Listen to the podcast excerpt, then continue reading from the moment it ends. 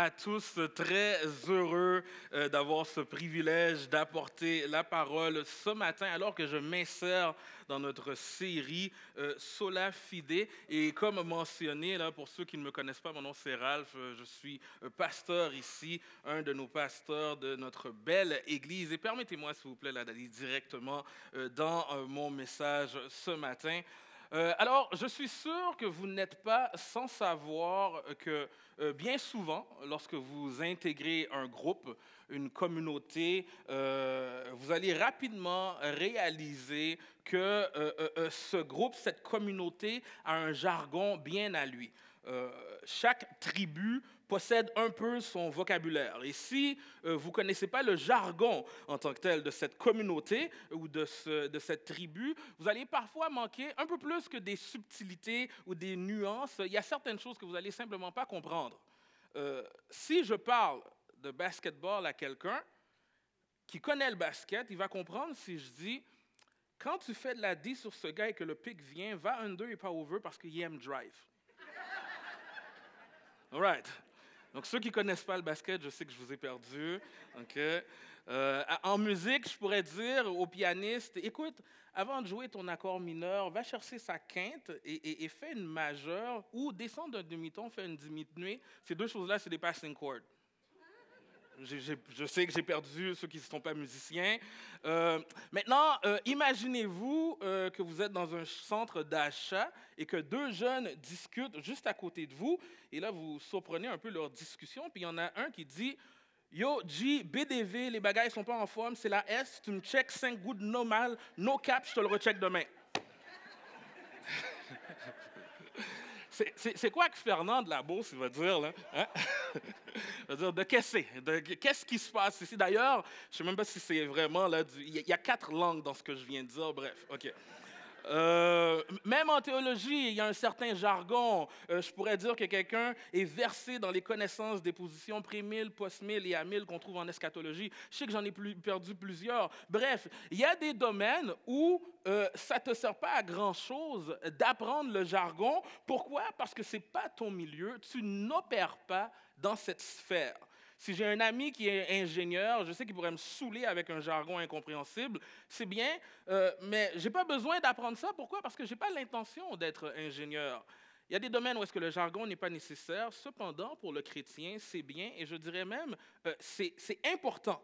C'est nécessaire d'apprendre, d'être familier avec le vocabulaire biblique. Pourquoi? Parce que si tu es chrétien, mais tu opères dans ce milieu. On se comprend?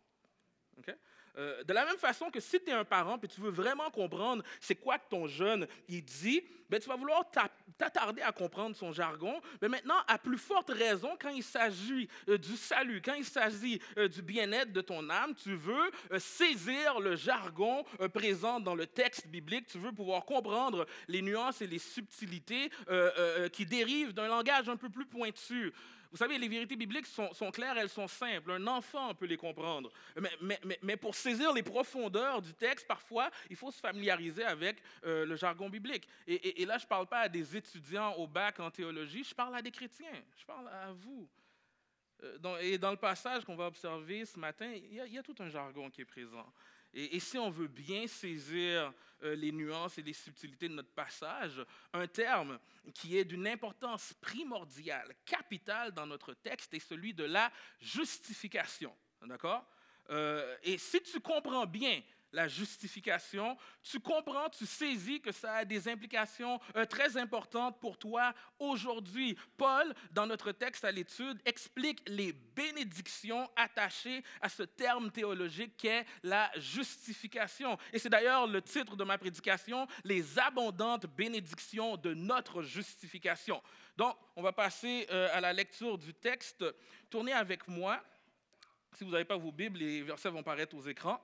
Mais on va lire euh, Romains 5, d'accord? Romains 5 du verset 1 à 11.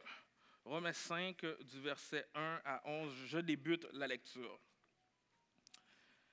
Étant donc justifiés en vertu de la foi, nous sommes en paix avec Dieu par notre Seigneur Jésus-Christ. Euh, c'est par son entremise que nous avons eu, par la foi, accès à cette grâce dans laquelle nous nous tenons et que nous mettons notre fierté euh, dans l'espérance de la gloire de Dieu. Bien plus, nous mettons notre fierté dans les détresses, euh, sachant que la détresse produit l'endurance, l'endurance, une fidélité éprouvée et une fidélité éprouvée, l'espérance. Or, l'espérance ne rend pas honteux puisque l'amour de Dieu a été répandu dans notre cœur par l'Esprit Saint qui nous a été donné. En effet, lorsque nous étions encore sans force, le Christ en son temps est mort pour des impies. À peine mourrait-on pour un juste. Euh, peut-être quelqu'un aurait-il euh, le courage de mourir pour un homme bon. Or, voici comment Dieu lui met en évidence son amour pour nous.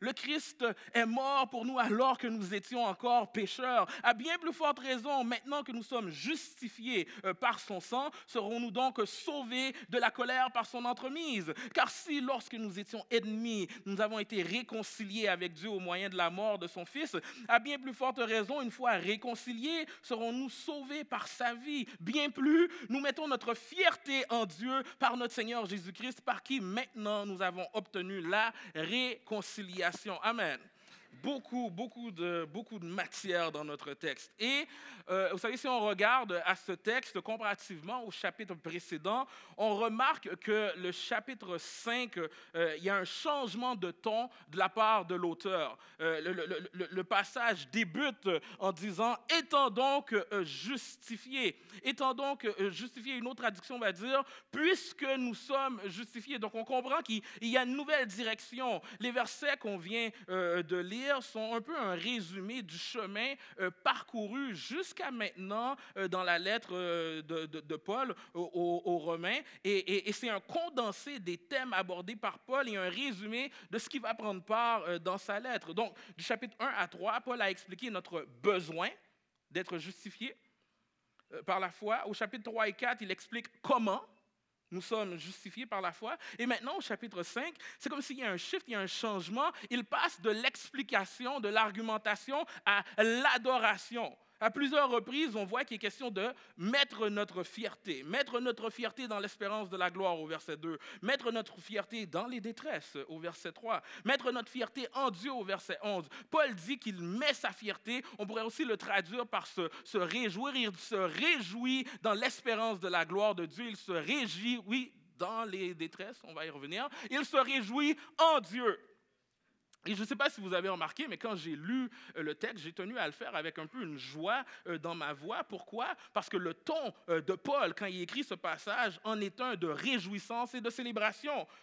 C'est Martin Luther qui est réputé avoir dit Dans toute la Bible, il n'y a guère d'autres chapitres qui puissent égaler ce texte triomphant. On voit, on voit d'ailleurs cette réjouissance qui atteint un peu son apogée à la fin du passage, au verset 11, lorsque Paul dit Bien plus, nous mettons notre fierté en Dieu, par Jésus-Christ, par qui nous avons obtenu la réconciliation.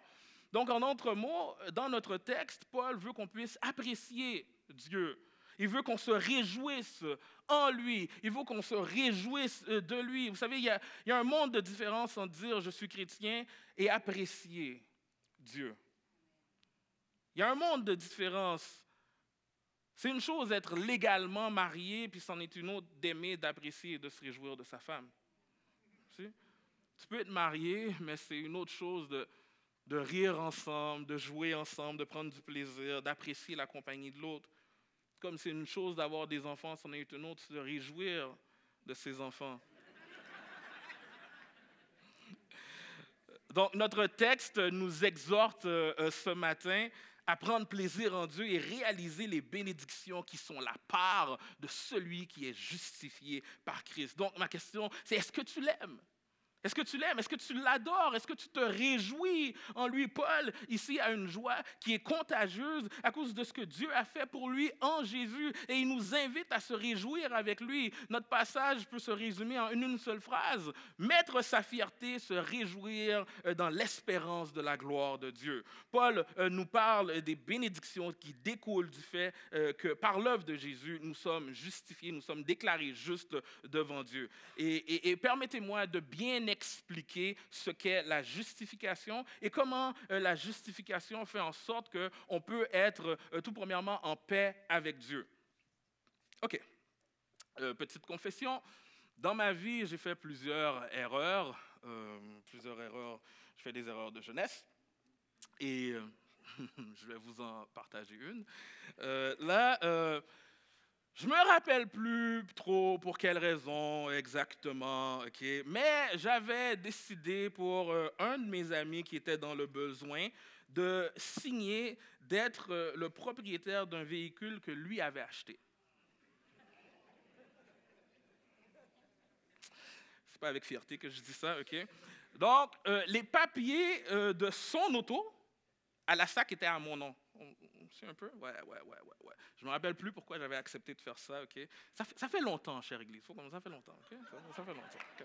Euh, et un beau jour, alors que je me balade gaiement dans les rues de Montréal, euh, je conduis et la police m'arrête.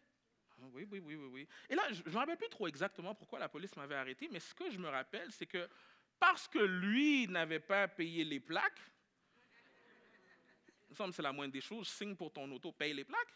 Bref, OK? Parce qu'il n'avait pas payé les plaques, les plaques, les plaques à mon nom, donc les plaques de son auto et aussi de mon auto que je conduisais, étaient suspendues. Yeah. donc, il a eu un défaut de paiement et j'ai écopé de sa dette non payée. On suit? Et là, je ne me rappelle plus si finalement j'ai payé ou si c'est mon ami qui a payé. Ça fait plus longtemps, je vous dis, OK? Mais j'ai tenu à rectifier la situation et la voiture s'est retrouvée à son nom assez vite. OK. Là, ça fait un peu bizarre de, vous raconter cette histoire parce qu'il se peut, et je ne la vois pas, mais il se peut que ma mère soit présente et je n'ai jamais dit ça. Donc, si tu m'entends, maman, surprise, euh, bref. OK, euh, ça fait longtemps, ça fait longtemps. Euh, OK, je vous explique tout ça, là, je me mets, je me dévoile devant vous, là, mais c'est pour illustrer une réalité spirituelle. Mon ami a fait un défaut de paiement, il n'a pas payé, il n'a pas fait ce qu'il aurait dû faire. Et comprenons, devant Dieu, nous sommes en défaut de paiement. Et cette fois-ci, ce n'est pas par la faute d'un autre. Non. Pourquoi? Parce qu'on n'a pas fait ce qu'on aurait dû faire et on a fait ce qu'on n'aurait pas dû faire. Dans mon exemple, je ne pouvais pas simplement euh, euh, choisir de, continuer de conduire mon véhicule. Quelqu'un devait payer la dette. Et la réalité, c'est que Dieu est saint et juste et il ne peut pas laisser le péché impuni. Quelqu'un doit payer. Et comme je l'ai mentionné, je ne me rappelle plus si j'ai payé ou si c'est mon ami euh, qui a payé. Je ne sais plus qui a payé cette dette, mais je sais qu'elle a été payée. La, la réalité, c'est que nous avons une immense dette devant Dieu, mais cette fois-ci, je sais exactement qui a payé ma dette. Je sais, c'est la même personne qui a payé ta dette et tu étais, tu es en défaut de paiement, mais il écope ta dette sur la croix et maintenant tu te retrouves sans défaut de paiement devant Dieu avec Jésus. Yeah, yeah, on peut applaudir ça, yeah. Donc, avec Jésus, on comprend que je suis maintenant positionné et déclaré comme étant juste devant lui. C'est ça euh, la justification. Parce que lui a vécu une vie parfaite et est mort pour nous. Il dit, sa dette, son péché, c'est sur mon compte. J'ai payé le prix. Maintenant, il est déclaré juste. Il écope de ma dette et moi, j'écope de sa justice et de sa sainteté. Amen. OK. Donc, euh, simplement dit, qu'est-ce que veut dire le terme théologique justification? Que veut dire être justifié? Simplement dit, c'est quoi? Une personne est déclarée juste par Dieu par sa foi et sans confiance dans l'œuvre de Jésus et non en raison de ses mérites. On, comprend ça, hein? OK. Le verset 1 dans la version Sommeur nous dit Puisque nous avons été déclarés justes en raison de notre foi, nous sommes en paix avec Dieu. Euh, notre texte nous parle euh, d'une paix maintenant, et un peu plus loin, euh, notre texte nous parle d'une paix à venir. Puis je vais revenir tantôt sur la paix euh, à venir, mais parlons pendant un instant sur la paix que le chrétien expérimente aujourd'hui. La paix et la joie euh, sont des bénédictions qui découlent, qui découlent de notre justification. comme l'a un jour dit un prédicateur, la paix, c'est la joie qui se repose, la joie, c'est la paix qui danse. ici, il n'est pas uniquement euh, question d'un sentiment de paix ou d'un euh, sentiment de, bien-être, mais, il est question d'une situation extérieure, d'une relation de paix euh, avec Dieu. Vous savez, notre société contemporaine aime l'idée de la paix, aime bien souvent, je vous dirais par contre que ceux qui sont à l'extérieur de la foi chrétienne, quand ils parlent de paix, ils font vraiment référence à un sentiment de paix, et je pourrais même dire une paix thérapeutique. Mais la paix du chrétien est différente. la paix de celui qui est justifié euh, elle, est, elle est différente que des, exercices d'étirement ou que des, respirations profondes euh, ou que de, respirer des huiles essentielles ou des belles marches en forêt. Et, en passant, il n'y a rien de, de, mal à ça. Au contraire, moi, j'aime expérimenter ces choses-là. J'apprécie euh, le sentiment de paix que ces choses peuvent donner, mais la paix du chrétien est différente. Euh, euh, les respirations profondes, les, belles marches. Ces choses-là procurent un sentiment de paix, mais ce sentiment-là est éphémère. Euh, il est momentané et il va dépendre de facteurs externes. Mais la paix du chrétien, elle est différente. La paix du chrétien, elle s'enracine en Jésus. Et, certaines expériences donnent un sentiment de paix, mais la paix ultime ne se trouve pas dans les bénédictions de la création, mais dans le Créateur lui-même. Amen. C'est impossible de connaître la paix de Dieu si tu n'es pas en paix avec Dieu.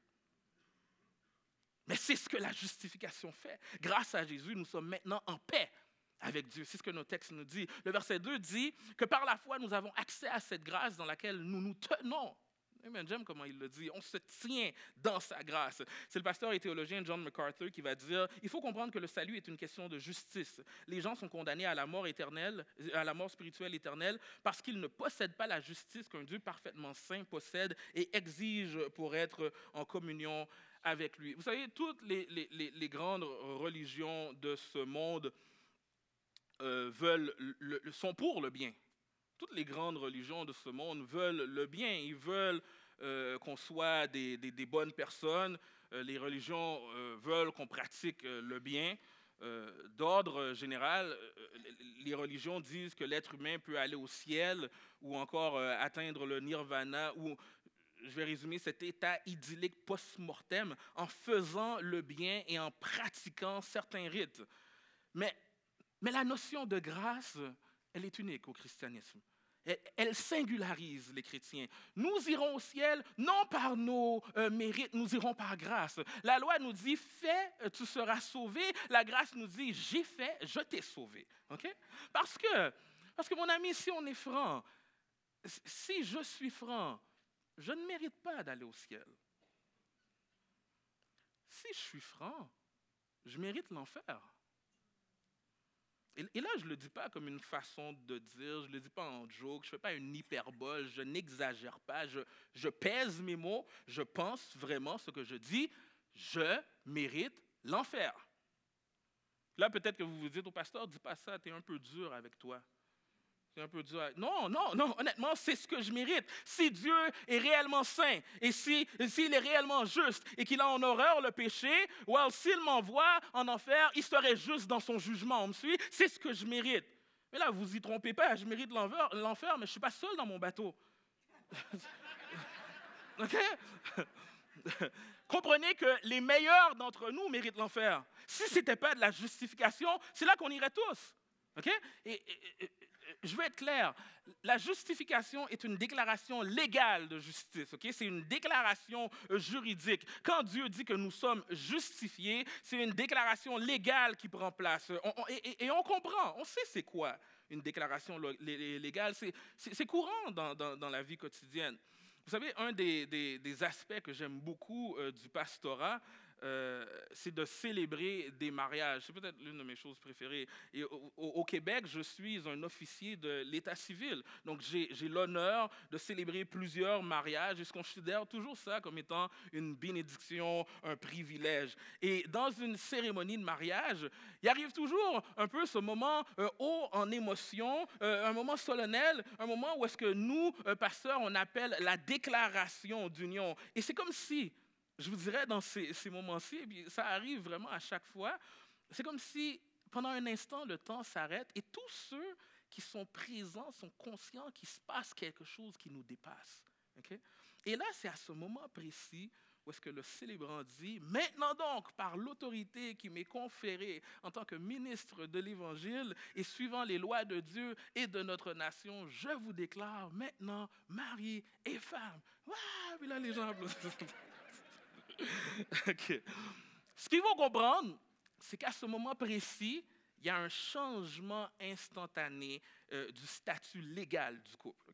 Quelques secondes plus tôt, la loi considérait les futurs mariés comme étant des individus distincts, célibataires, et maintenant, sur la base de cette déclaration, leur statut légal devant Dieu devant la loi et devant la société change totalement. Maintenant, ils ne forment qu'une seule chair, ils sont maintenant mariés, ils sont légalement liés. Si je prends un autre exemple, quand le juge, avant qu'il frappe son maillet, son marteau, lorsqu'il prend la parole et déclare non coupable, le statut légal de l'accusé change instantanément. Euh, lui qui, euh, quelques secondes plus tôt, devant la loi, était considéré comme étant innocent jusqu'à preuve du contraire, à la suite euh, de la déclaration du juge, il n'est maintenant plus coupable aux yeux de la loi. Maintenant, la réalité, c'est que nous ferons tous face, un beau jour, nous ferons face au grand juge. Et, et le grand juge aurait été juste de dire, voici le verdict, l'accusé est coupable, il ira purger sa peine en enfer. Le grand juste pourrait euh, le dire parce que pour vrai, on est coupable. Parce que pour vrai, on n'est pas innocent. Je suis coupable, je mérite l'enfer. On, mérite l'enfer. Nous sommes coupables, mais il y en a un autre qui a payé la dette pour moi. Il y a quelqu'un qui a payé la dette, qui m'a gracié. Jésus a fait ce que nul ne pouvait faire euh, pour moi. Alors qu'on était ennemis, il est mort pour moi. Yeah! Il a pris le prix de mes infractions. Yeah! Grâce à lui, je suis déclaré juste. Le texte va nous dire, celui qui n'a point connu le péché, il l'a fait devenir péché pour nous, et ainsi il nous a justifiés.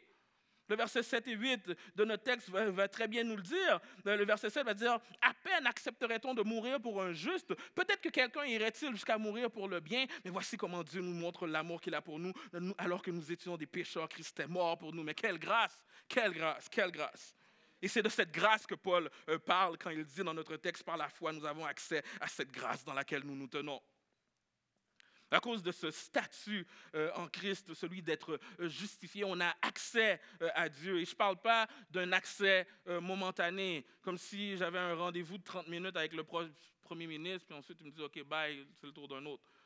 Non, je parle d'un accès comme si je vivais dans le palais d'un roi et comme si je vivais dans le palais euh, du roi en tant qu'enfant euh, du roi. Euh, c'est Feu Timothy Keller qui va dire la seule personne qui ose réveiller le roi à 3 heures du matin pour un verre d'eau, c'est un enfant du roi. Et on a ce genre d'accès avec Dieu. Amen. Amen. Amen. OK. Le verset 2 nous dit Nous mettons notre fierté dans l'espérance de la gloire de Dieu le chrétien peut se réjouir dans l'espérance. En, Jésus, nous sommes pardonnés et libérés euh, de notre passé euh, pécheur. En, Jésus, on se tient dans la grâce dans le moment présent et en Jésus, on peut euh, regarder en avant et se réjouir de l'espérance à venir. Et en Jésus, l'espoir, l'espérance n'est pas ce qu'on appelle en anglais du wishful thinking. Euh, un genre d'optimisme déraisonnable ou une, ou une positivité toxique. Euh, vous savez, un exemple d'optimisme déraisonnable, c'est quand euh, on est au début, au début de la saison, le Canadien gagne deux matchs, matchs de suite, puis là, les gens disent Ça sent la coupe Respire, bon, ça coule. Non, non, non, non. un exemple de positivité toxique, vous vous rappelez, là, en pandémie, là, ça va bien aller, ça va bien aller. Well, non, ça n'a pas bien été pour plusieurs. Euh, l'espoir du chrétien, euh, l'espoir que le chrétien a en Jésus n'est pas un optimisme déraisonnable, ce n'est pas une positivité euh, toxique. L'espérance du, du, croyant, elle est solide. Elle est solide. L'espérance du croyant est basée sur ce qui s'est passé dans la croix. L'espérance du croyant est basée sur la, sur la croix.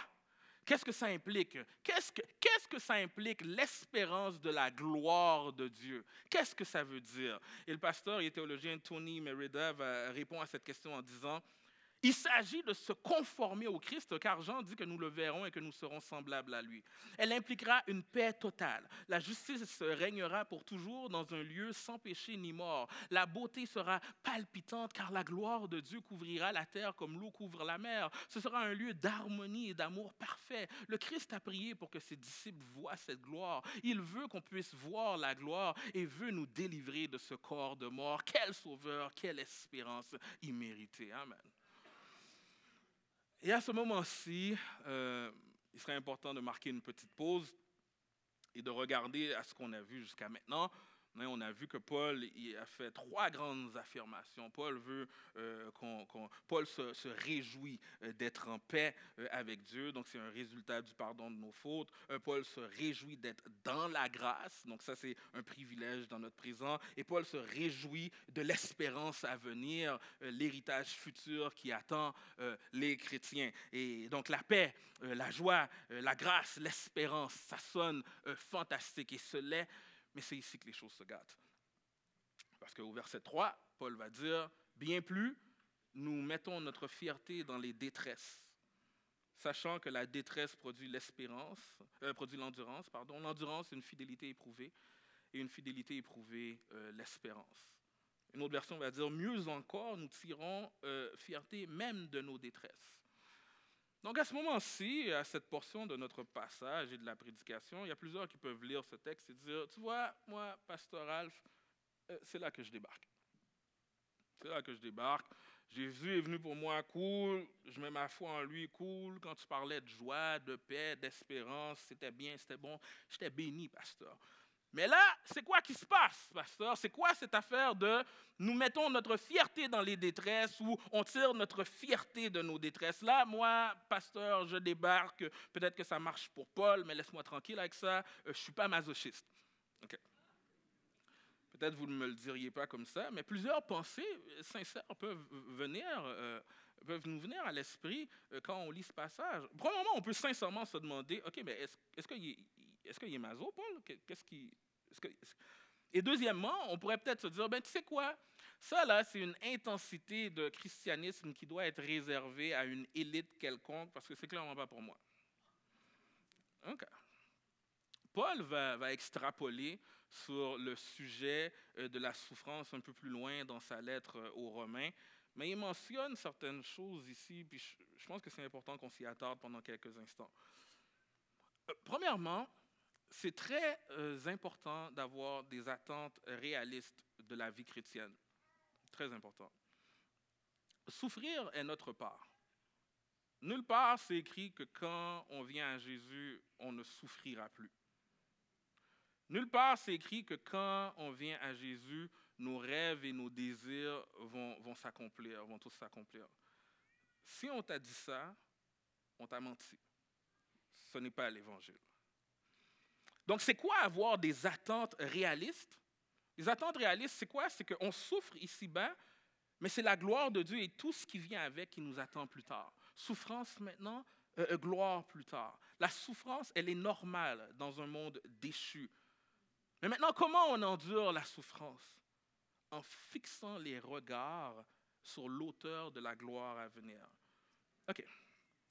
Comprenons bien, quand Paul dit que nous mettons notre fierté dans nos détresses, il n'est pas en train de dire qu'on doit éprouver du plaisir, qu'on doit apprécier, qu'on doit aimer la douleur et la souffrance. Non. Est-ce que Paul est maso? Non, Paul n'est pas masochiste. La réponse c'est non. Euh, Paul dit ici qu'on peut se réjouir au milieu euh, de la souffrance. On peut se, réjouir au milieu de la souffrance parce qu'on sait que quelque chose d'extraordinaire nous attend dans le futur. Vous savez, euh, la simple idée d'un voyage euh, d'une semaine au bord de la plage avec ma femme, peut me donner la force d'endurer plusieurs choses. Yeah. Yeah. Donc, alors, si des choses éphémères de ce monde peuvent avoir un effet revigorant sur moi, sur nous, à combien plus forte raison la pensée de l'éternité peut avoir un effet sur nous? Je sais que Dieu est digne de confiance. Alors, quand il me dit que toute euh, chose concourt au bien de celui qui aime Dieu, je veux le croire. Peut-être que je ne comprends pas toujours ce qui se passe, mais ça ne veut pas dire qu'il n'est pas digne de confiance. On raconte l'histoire d'une enseignante qui a tenté de faire comprendre le concept du temps à des enfants de 5 ans. Comment elle s'y est prise? Voici. Le lundi, elle a dit aux enfants, euh, prenez une feuille et on va écrire. Et écrivez, aujourd'hui, c'est lundi. Good. Et elle dit aux enfants, écrivez, hier, c'était dimanche. Elle dit aux enfants, écrivez, demain, c'est mardi. OK, parfait. Tout est tigidou, ça marche, OK. Maintenant, mardi, ça s'est corsé. Elle demande à la classe de sortir la feuille et d'écrire Aujourd'hui, c'est mardi. Hmm. Juste là, on, peut lire la confusion chez les enfants. Puis là, elle dit Écrivez, hier, c'était lundi. Puis là, il y a une main qui se lève et qui dit Mais madame, tu nous avais dit aujourd'hui, c'est lundi. Et là, l'enseignant dit Non, non, non. Lundi, c'était hier. Aujourd'hui, c'est mardi. Et là, il y a une autre main qui se lève et l'enfant dit, mais tu nous avais dit que demain c'est mardi. Et l'enseignant répond, non, aujourd'hui c'est mardi, demain c'est mercredi. Et là, on a perdu tout le monde. Là, dans la tête des enfants, l'enseignante, elle va pas bien. Là. Elle va pas bien. Elle va pas bien. Elle nous a dit aujourd'hui, on était lundi. Maintenant, elle dit aujourd'hui, on est mardi. Il y a quelque chose qui.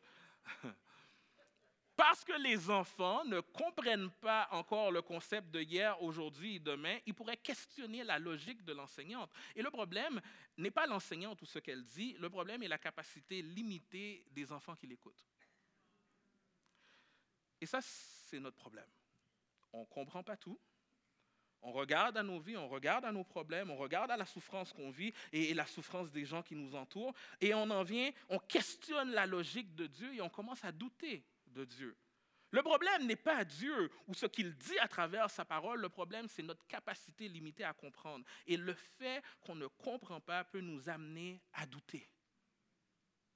Et comprenez-moi bien, bien souvent le doute a mauvaise presse, mais le doute n'est pas une mauvaise chose en soi. Hein. Au contraire, Dieu nous a créés avec un désir de savoir et de comprendre. Il nous a créés avec une sorte d'intolérance pour des choses qui ne font pas de sens. Donc, quand quelque chose ne fait pas de sens, on, doute, on se questionne. Si quelqu'un veut me vendre sa voiture de l'année 400 dollars,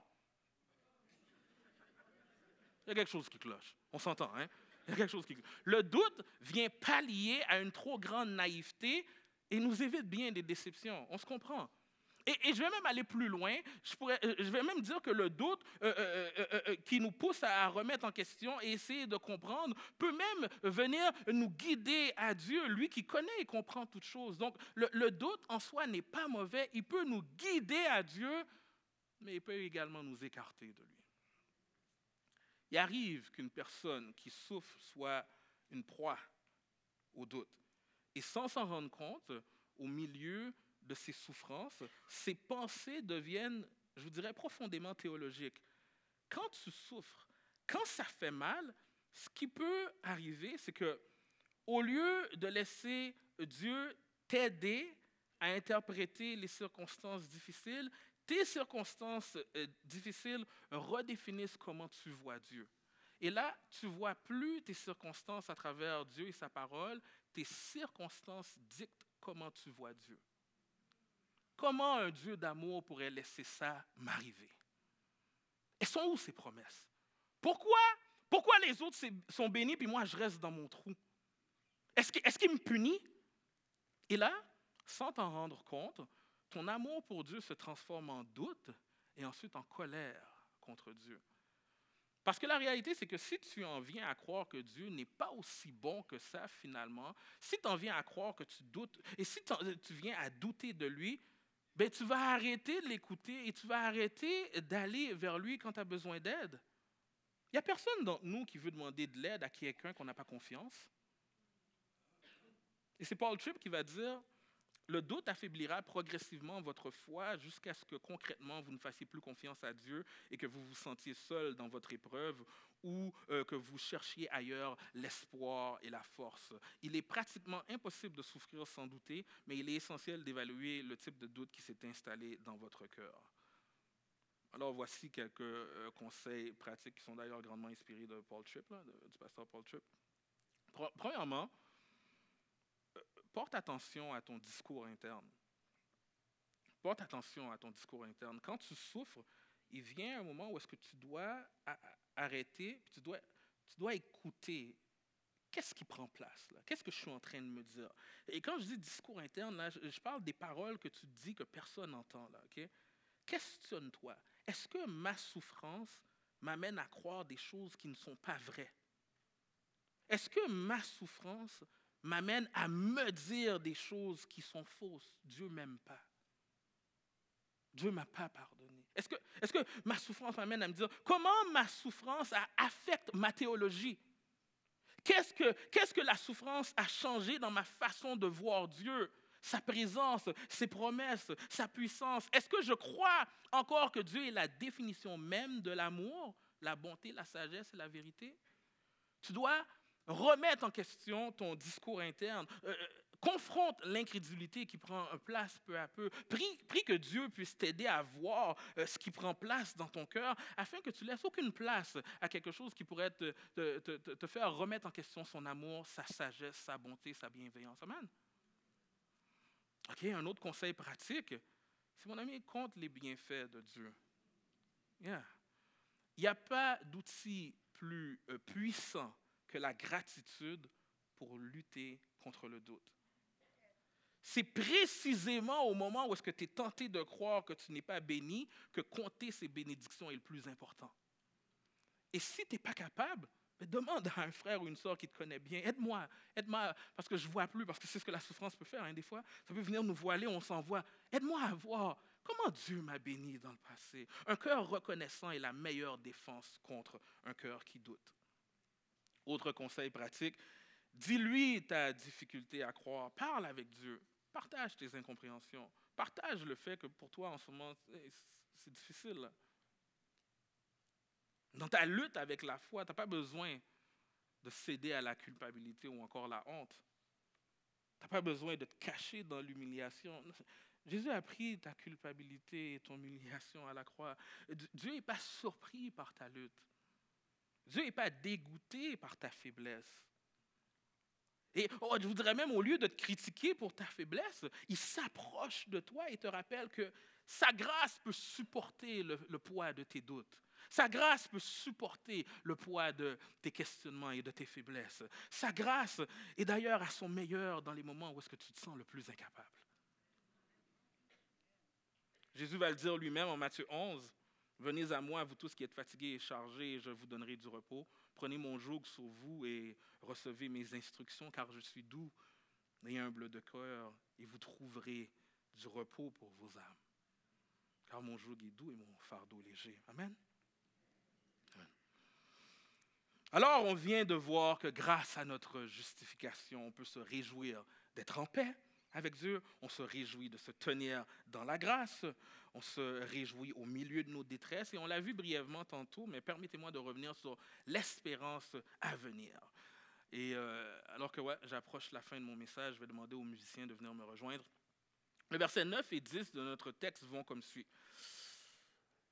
Verset 9, il va dire, à bien plus forte raison, maintenant que nous sommes justifiés par son sang, serons-nous donc sauvés de la colère par son entremise? Car si, lorsque nous étions ennemis, nous avons été réconciliés avec Dieu au moyen de la mort de son Fils, à bien plus forte raison, une fois réconciliés, serons-nous sauvés par sa vie? En Jésus, si on regarde euh, vers le futur, c'est une source de joie et de réconfort. C'est une bonne nouvelle pour tous ceux qui appartiennent à Jésus. Pourquoi? Parce que j'ai une place dans le royaume de Christ. Et d'ailleurs, le texte va nous dire, il est parti nous préparer une place. Jean 14 nous dit, dans la maison de mon Père, il y a beaucoup de demeures. Si ce n'était pas vrai, je vous l'aurais dit. En effet, je vais vous préparer une place. Lorsque je vous aurai préparé une place, je reviendrai et je vous prendrai avec moi afin que vous soyez vous aussi là où je suis. Mes amis, notre justification a une portée éternelle. OK, donc imaginez pendant un instant que Pasteur Gaétan a, un, membership euh, dans un gym et que ce gym a comme règle que, que, Pasteur Gaétan peut amener quelqu'un euh, de son choix s'entraîner avec lui. il existe euh, euh, il existe des gyms qui ont ce genre euh, d'abonnement. Hein, si je vais au gym avec Pasteur Guétan, bien que c'est lui qui paye son abonnement au gym, si je vais avec lui, j'ai accès aux mêmes privilèges que lui. Par contre, je ne peux pas entrer sans Pasteur Guétan. Si je ne suis pas avec lui, je n'ai pas accès au lieu. On va me dire, t'es qui toi? On va me dire, t'es qui toi? Je regarde dans mon ordi, dans mon système, puis t'es pas là, Big. T'es qui toi? Mais si, je suis avec Pasteur Guétan, lui le connaisse, alors je peux entrer et utiliser tous les équipements, le sauna, les casiers. J'ai accès à tous les privilèges de Pasteur Guétan. Et c'est exactement le même principe pour mon salut. C'est exactement le même principe. Je peux me réjouir parce que Jésus a payé d'un prix fort mon abonnement au ciel. Grâce à Jésus, j'ai accès au ciel et tous les privilèges que ça comporte. Mais mon ami, si tu n'as pas Jésus, on va te dire, t'es qui toi? Le gars va dire, je regarde dans mon ordi céleste, je te vois pas, Big. Mais avec Jésus, avec Jésus, je rentre avec assurance. Je vous dirais même le torse euh, bien bombé. Pourquoi? Parce que j'ai plein accès dans la maison de mon Papa céleste. Un jour, je vais le connaître face à face. Un jour, je vais revoir mes bien-aimés dans le Seigneur. Et un jour, il n'y aura plus de souffrance, ni de pleurs. Et je vais connaître la joie et le bonheur d'une façon que je n'ai jamais connue auparavant. Yeah!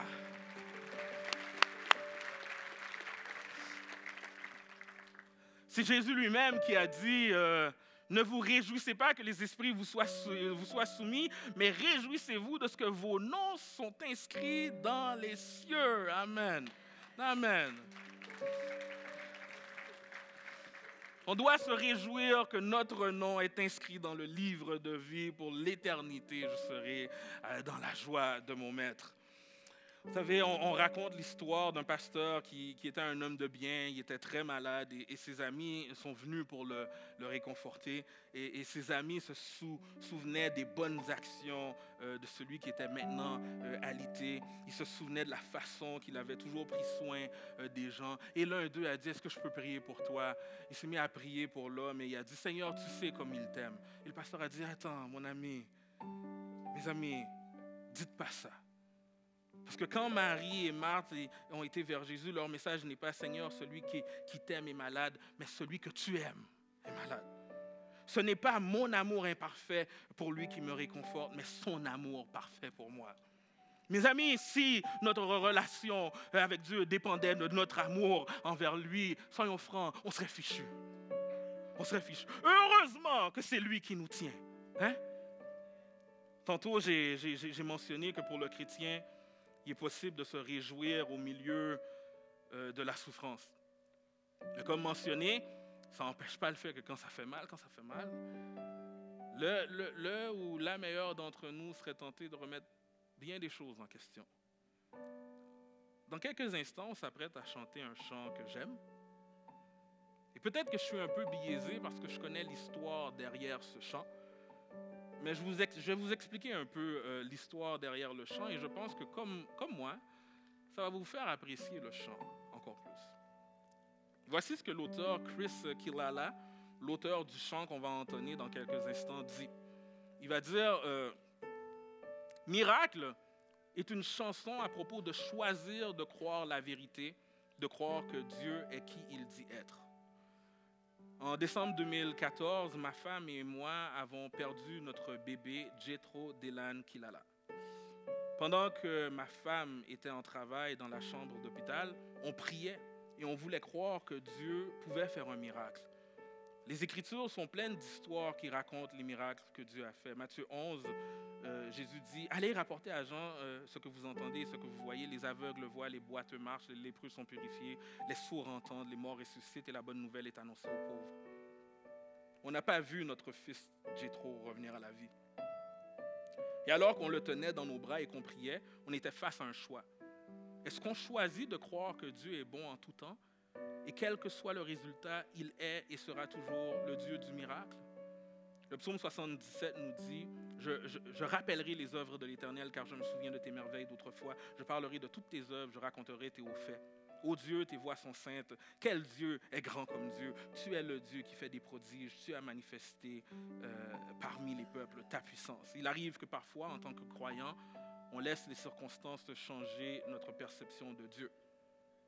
La vérité est qu'il est le même hier, aujourd'hui et à jamais. La marche chrétienne est remplie de mystères. Ma femme et moi, on aurait pu tourner en rond et se demander pourquoi on n'a pas vu le miracle qu'on espérait. On aurait pu se poser plusieurs questions. Mais à la place de douter de Dieu au milieu des circonstances difficiles, on a choisi de se rapprocher de lui, de le faire confiance et de s'accrocher à lui encore plus fermement. J'ai écrit le chant Miracle parce que plus que jamais, j'avais besoin de me rappeler constamment qui Dieu est. Les couplets et le refrain sont simples. Celui qui défie l'impossible m'attire à lui, me renouvelle. Celui qui a vaincu la mort, sa vie se répand dans mes veines. Oui, je crois en toi. Oui, je crois en toi. Tu es le Dieu des miracles. Et, avant de terminer, il dit, peu importe les circonstances, Dieu ne change pas. À travers la tempête, il reste le même. Il est bon, il est notre consolateur. Si tu as besoin de miracle, ne perds pas espoir. Continue de croire et avoir foi que les impossibilités s'inclinent devant son nom. Notre Dieu est le Dieu des miracles.